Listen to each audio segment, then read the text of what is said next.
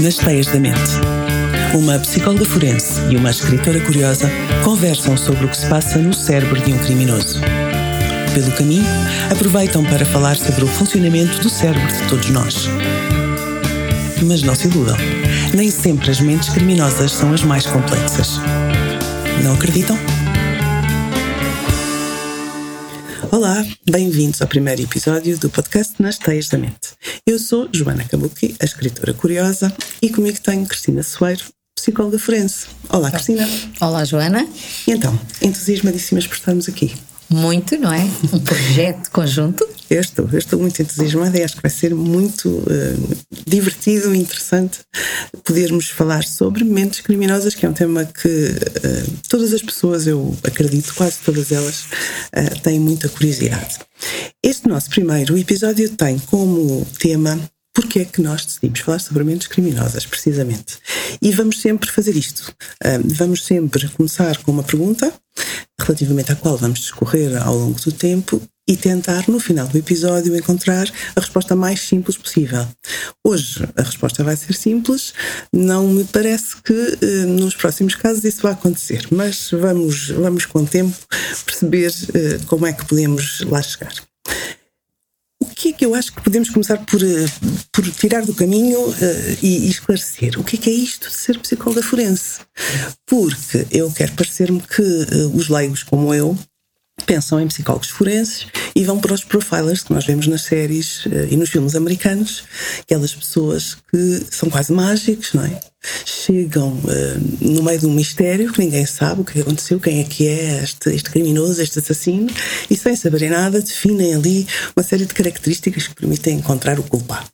Mas não é só isto, pois não. É isto, hum. mas muito mais que isto. Hum, não, não, é, não é só isso. Uh, o, o, do nada não, não, não pode ser, não é? É preciso estudar muito sobre comportamento criminal, também conhecer o comportamento humano, não é? O psicólogo forense é um, psicólogo que se dedica à compreensão do fenómeno criminal e tentar, de uma forma prática, ajudar os profissionais que trabalham na, na justiça a tomar uma decisão sobre o que fazer com aquela pessoa de forma a que ela não volte a cometer um crime. Não é? Essa é a parte difícil. Esta é a parte difícil e é a maneira mais simples de explicar, não é? Sim. O psicólogo forense pode fazer muitas coisas, não, não é aquilo que aparece nas séries que falaste, não é? Tem mais a ver com o referencial da polícia, não é? O fazer os perfis criminais, não é? Como é o caso, trabalho, trabalho na polícia e, portanto, na polícia judiciária e, portanto, faço esse tipo de, de estudos, entre outras coisas que faço. Não, não, o meu trabalho não se limita a isso, não é? Para fazer um, uma, pedir uma boa compreensão deste, deste tipo de questões, tem que se entrevistar muitas pessoas, perceber a sua história de vida, características é que elas têm, psicológicas. Nem toda, a maior parte das pessoas que comete crimes não tem, por exemplo, uma doença mental Uh, associada só a alguns grupos específicos. Portanto, nós temos que compreender muito. Portanto, é um bocadinho aqui a psicologia ao serviço de uma percentagem pequena de pessoas que não se conseguem inserir por uma, diver, uma diversidade de razões e acaba por cometer um crime. Portanto, é um bocadinho esta a função do psicólogo forense. Agora, o psicólogo forense pode trabalhar na polícia e ajuda aqui um bocadinho os polícias a estabelecer estratégias de comunicação, por exemplo, com os diferentes tipos de indivíduos que cometem crimes, não é? Tendo em conta os diferentes tipos de crime. A maneira como nós abordamos um, uma pessoa que cometeu um incêndio não tem nada a ver com a maneira como abordamos uma pessoa que cometeu, por exemplo, um crime sexual. Uhum. Porque as motivações de cada um são diferentes. As motivações são diferentes, por exemplo, os, os, nos crimes sexuais as pessoas que cometem este tipo de crimes têm características muito diferentes, ao passo que nos incêndios os indivíduos são um bocadinho mais homogéneos, têm características mais próximas, mas é complexo, não é? Depois podemos ter aqui um desafio nesta, nesta vertente da polícia, mas também podemos tentar fazer um relatório informativo para o tribunal, para o tribunal poder tomar uma melhor decisão. É, por exemplo, aquela pessoa pode ser sujeita a uma intervenção terapêutica ou não. Há pessoas que não precisam disso, mas há outras que precisam, não é? Eu vou dizer, tudo o que eu for dizer, vou fazer aqui um parênteses. Uhum. Tudo o que eu for dizer é uh, meramente leigo, não é? Uhum. para quem está a ouvir, portanto eu posso dizer o que eu quiser. Uhum. Coisas claro, parvas incluídas. A uh, Cristina vai sempre dizer coisas sérias e, e com conhecimento de causa. Um, ou seja, o que nós estamos a dizer é há pessoas que são só más, não é? E há outras, eh, se é que isso existe, e também vamos falar sobre isso. Há umas que são más por natureza. E há outras que, pronto, aquilo bem acompanhado ainda vai ao sítio. É isto? É um bocadinho mais complicado. Nós vamos ter um, um dia que vamos falar um bocadinho da, da, das, das, da personalidade e das perturbações da personalidade e as pessoas que são narcísicas e as pessoas que têm uh, uma estrutura psicopática. E aí falamos um bocadinho, deixamos isso para esse programa, não é? Sim, é? Porque o que é que é ser bem, o que é que é o bem e o mal, o que é que é ser uma pessoa, uh, uh, ser má, não é? Obviamente que nós estamos inseridos numa sociedade e, e, tem, e as pessoas inseridas são aquelas que conseguem fazer uma gestão entre as suas necessidades e o respeito pelas necessidades dos outros ou pelos, pelo, pelo espaço do outro, não é? E há pessoas que não têm essa competência não têm essa competência porque na sua estrutura de funcionamento estão mais focadas em si próprios e portanto não não têm nem essa noção nem essa nem esse entendimento nem essa motivação por consequência e há outras pessoas que um, no seu processo educativo, no seu processo de socialização, não tiveram a hipótese de aprender uma série de competências que são importantes. Umas têm mais dificuldade em serem mudadas, as outras têm mais hipótese de, de adaptação. Portanto, não so, nós não temos todos o mesmo risco ou a mesma capacidade de mudança, somos diferentes pelo bem e também às vezes pelo mal, não é? Certo. Mas isso é um tema importante, o bem e o mal. Mas pronto. Lá, lá iremos. Lá iremos. Um, que, eu queria um, perguntar, não, não era perguntar, queria, queria fazer uma referência. Fizemos do que é o psicólogo forense, já nos explicaste o que é que, o que, é que faz, das muitas coisas que faz. Um, e, portanto, uma das tuas atividades é precisamente ser psicóloga forense na polícia, como, como referiste, mas também és um, professora de psicologia. Uhum e também coordenas vários cursos de eh, investigação no âmbito da psicologia forense criminal e és ainda vice-presidente da APAV. Uhum. Isto para percebermos que tens tudo o que é preciso para nos explicar as dúvidas que, que nós vamos aqui colocar e aquilo que nós queremos uh, esclarecer ou tentar, não é? Porque isto não, não é uma ciência exata. Vou dar-me o melhor, não é? Vou dar-me o melhor, porque há, há, coisas que, que domino melhor, não é? Por exemplo, a minha experiência como vice-presidente da APAV é, é o maior desafio, não é? Porque eu estou muito, eu tradicionalmente trabalhei muito mais sobre o comportamento na vertente das pessoas que cometem os crimes, não é? E não tanto na perspectiva da vítima, da vítima da vitimação. Eu eu tenho aprendido muito para juntar esta. Porque nós não podemos olhar para, para, para, para o problema da, da, criminalidade, não é? Só na, numa vertente. Eu até costumo ensinar aos meus alunos: olhem sempre para o triângulo, que é o agressor não é? A pessoa comete o crime, a vítima e a situação, o contexto.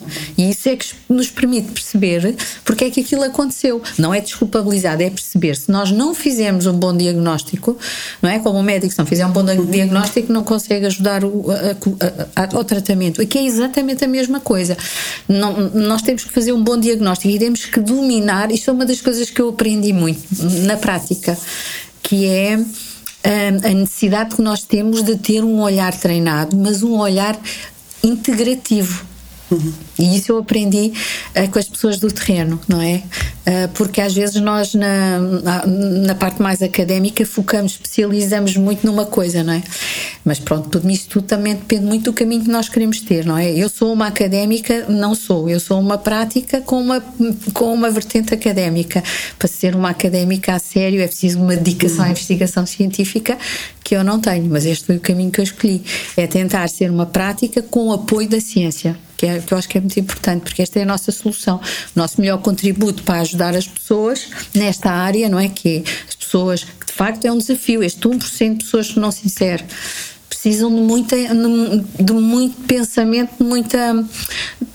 De, percebermos as, as, suas necessidades específicas para encontrarmos soluções e nós não temos solução para tudo ainda, não é? Precisamos de estudar mais a parte da biologia, de perceber como é que a genética, por exemplo, influencia o nosso comportamento. É um estudo que eu estou a, que eu estou a desenvolver com, com colegas né, na uhum. universidade que é um desafio também, que é uma área que eu nunca tinha trabalhado, mas para se perceber melhor a agressão, por exemplo, nós temos que perceber a agressão, a agressão está na base do, do comportamento violento, não é? Mas está em nós também. Sim, claro, em todos nós. E, portanto, isto tudo para explicar, lá está, para explicarmos o, o, comportamento criminal, nós temos muitos dias para falar, porque isto é complexo. Aliás, há quem diga que todos nós somos assassinos, só precisamos do momento certo, não é? Hum. não? Há bocadinho eu disse, isso é uma questão interessante, porque eu, quando comecei a trabalhar na, no estudo de comportamento criminal, mostravam-me fotografias e diziam, e diziam que diga lá o que, que, crime é que esta pessoa cometeu, não é? É um lombroso, é a aparência física. Uhum. E, e, e, e, dizia: qualquer um de nós pode ser um homicida. E não é verdade. Estudando e observando, constatando o tipo de pessoas que estão presas por homicídio, uh, verificamos que, a, que a, a, realidade que temos das pessoas que são identificadas não corresponde ao padrão da população, da população geral portuguesa. Uma, uma ou duas ou três características é, que têm de lá estar. É? Logo temos uma grande diferença. A maior parte são homens, não são mulheres. Já não, para não irmos para outros assuntos. Sim, sim. É? Já vamos para um assunto logo aqui limitativo. Portanto, não é qualquer um, não é qualquer mas um de facto. de sobrevivência é capaz de nos fazer. Bem, dava todo um outro episódio, mas é muito interessante. Sim, há algumas características.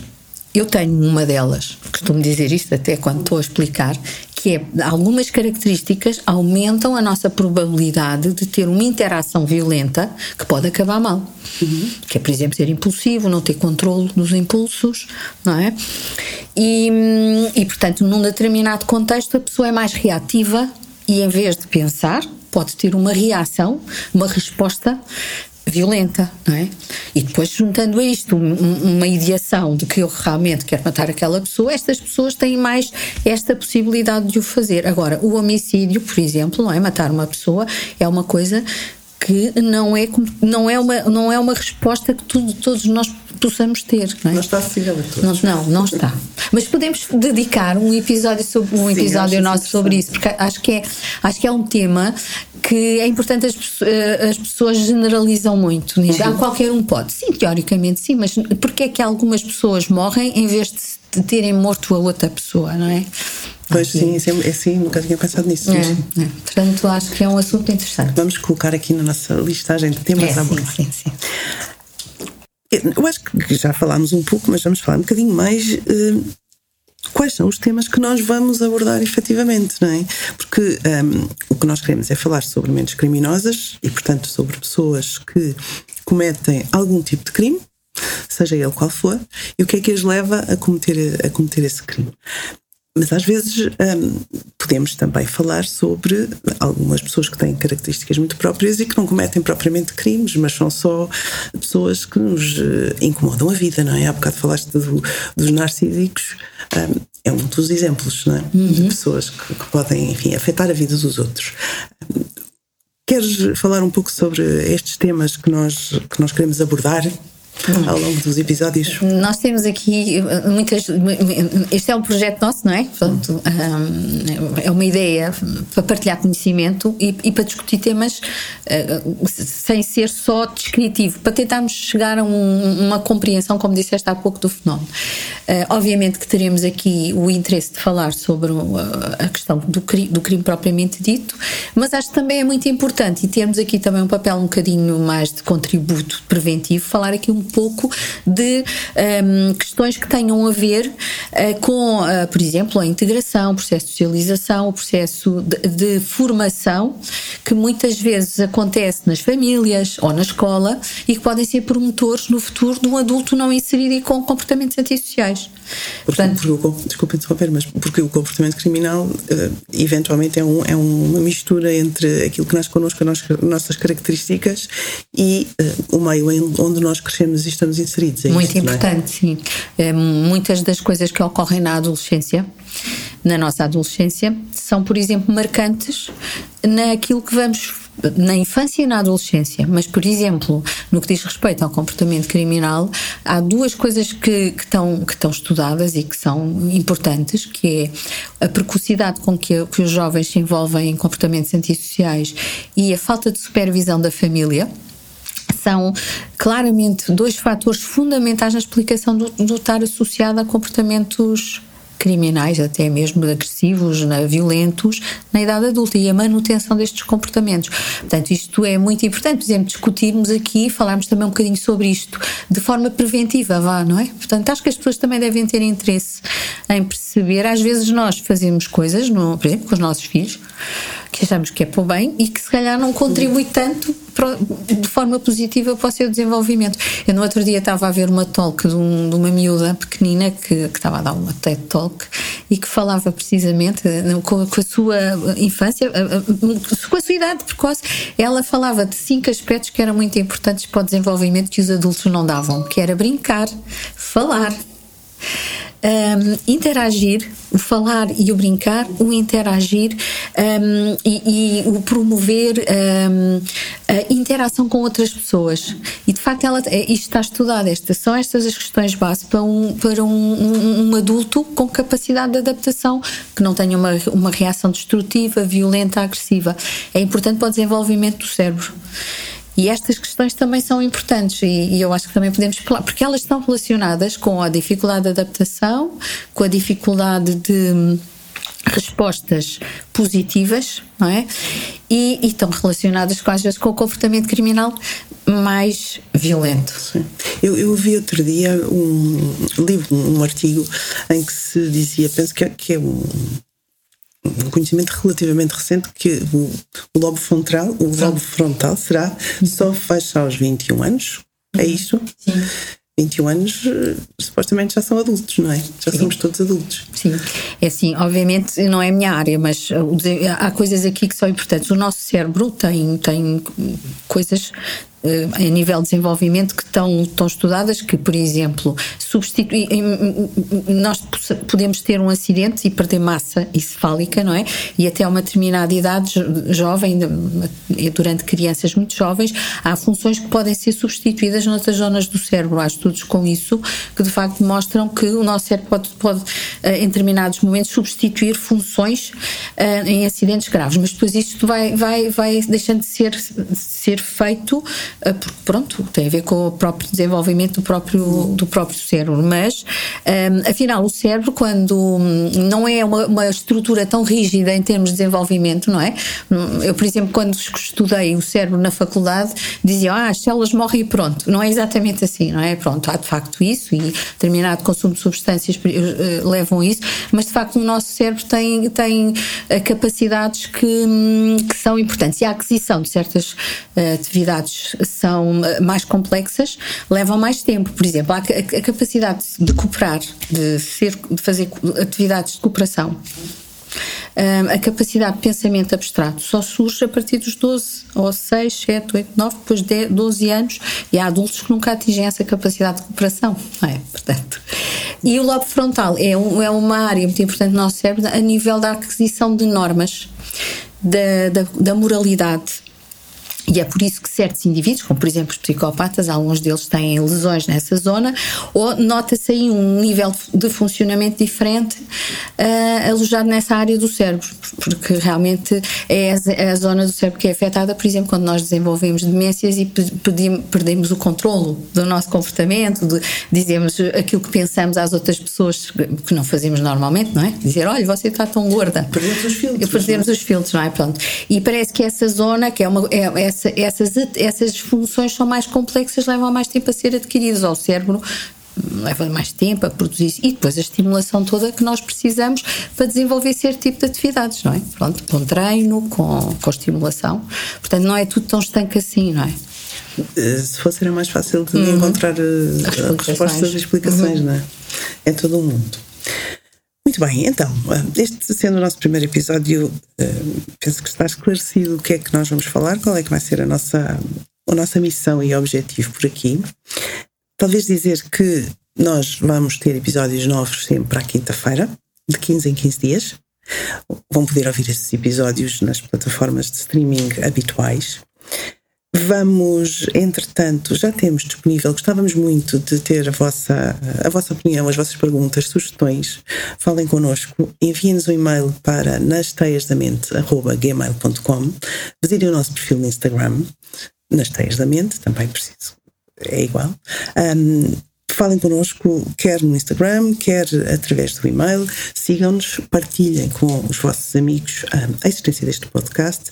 Temos a certeza que muito mais pessoas gostariam de, de perceber um bocadinho melhor o que, o que é que passa na cabeça de, destas mentes criminosas. E, e, eu penso que vai ser também interessante, porque nas conversas que nós já tivemos, Cristina, eu sinto uh, da tua parte, naturalmente, um enorme respeito por estas pessoas, que é coisa que nós, leigos, na verdade não temos. Não é? nós olhamos para estas pessoas e vemos as notícias de pessoas que, que mataram alguém ou, e, e, temos tudo menos respeito. E, portanto, eu acho que há aqui uma outra visão, porque apesar dos crimes eh, que estas pessoas cometem, algum deles hediondos, não deixam de ser pessoas não é? e não deixam de ter famílias, também eles uhum. criminosos, e por isso talvez possamos aprender a olhar por um outro, por um outro lado. O que eu queria dizer-vos mais? Precisamos de dar resposta a porque é que nós decidimos fazer este podcast, que foi a pergunta inicial. E nós prometemos que no final do episódio íamos sempre dar, dar resposta.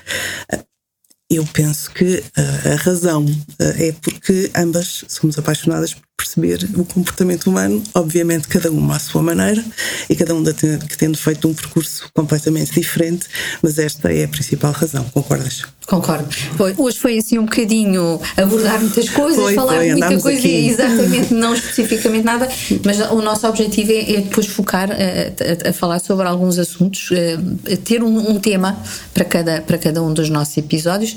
Não quero, é, é muito fácil eh, quando estamos a falar ir buscar coisas diversas não é? Sim, uh, perdermos aqui no Exatamente, condutor. Vamos condutor, tentar manter. Vamos tentar manter, sim. E tu disseste aí uma coisa importante que é a questão de, de, de como é que, na nossa, a nossa visão sobre, sobre este, este tipo de situações. Uh, na verdade, eu penso sempre uma coisa, uma coisa que eu aprendi um, ao longo da minha experiência, que é, uh, eu tive a sorte, e todos nós tivemos a sorte de nos conseguirmos ter uma vida uh, adaptada, com, com oportunidades, também tem a ver com, a nossa, com, a nossa, com as nossas decisões, claro que sim, mas há pessoas que de facto têm, têm histórias de vida um, que são muito, muito complicadas e muito tristes. Isto não é justificar, claro que não, mas é perceber, perceber também aqui que nós vivemos num mundo extremamente exigente, extremamente estressante um, e não é uh, pronto, não é? E, e, muitas pessoas não conseguem acompanhar uh, esta, este nível de exigência por diversas razões, ou por, por suas questões internas, ou mesmo pelo seu processo onde estão inseridas. E muitas vezes o crime acontece também por causa deste, destas dificuldades. Portanto, acho que nós vamos aqui falar sobre muita coisa diferente, uh, mas eu também vou, prometo, Joana, que me vou tentar disciplinar, porque eu muito rapidamente me perco por aí. mas estás a falar e depois eu fico logo com uma série de perguntas que nos iriam levar a outros, a outros lugares. Temos de, de encontrar disciplinar, aqui. Disciplinar, é, disciplinar é? ambas. Uh, referir uma outra coisa uh, que eu, que eu queria ter dito, que é sempre que possível nós vamos falar eh, de casos reais. Não de foi a Maria ou foi José, mas de casos que toda a gente sabe que, que são eh, casos que são públicos, sejam no nosso país, se calhar eventualmente muito mais lá fora, porque lá fora hum, há coisas sempre mais intensas a acontecer.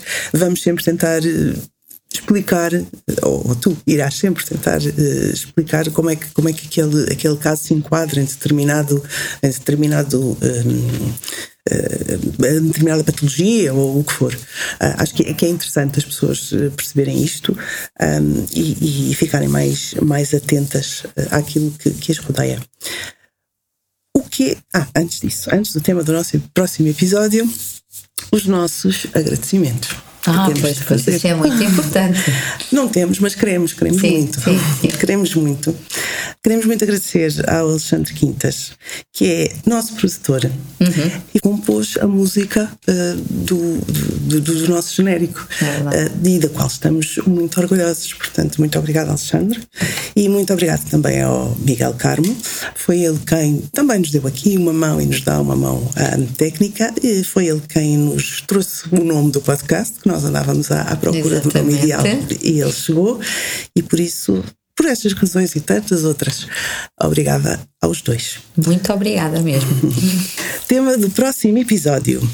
O que significa ter uma mente criminosa? Grande desafio. Grande desafio. Vamos ter que manter o foco, vamos uhum. prometer que vamos fazer todo o esforço para que isso aconteça. Obrigada por estarem desse lado e até ao próximo episódio. Adeus.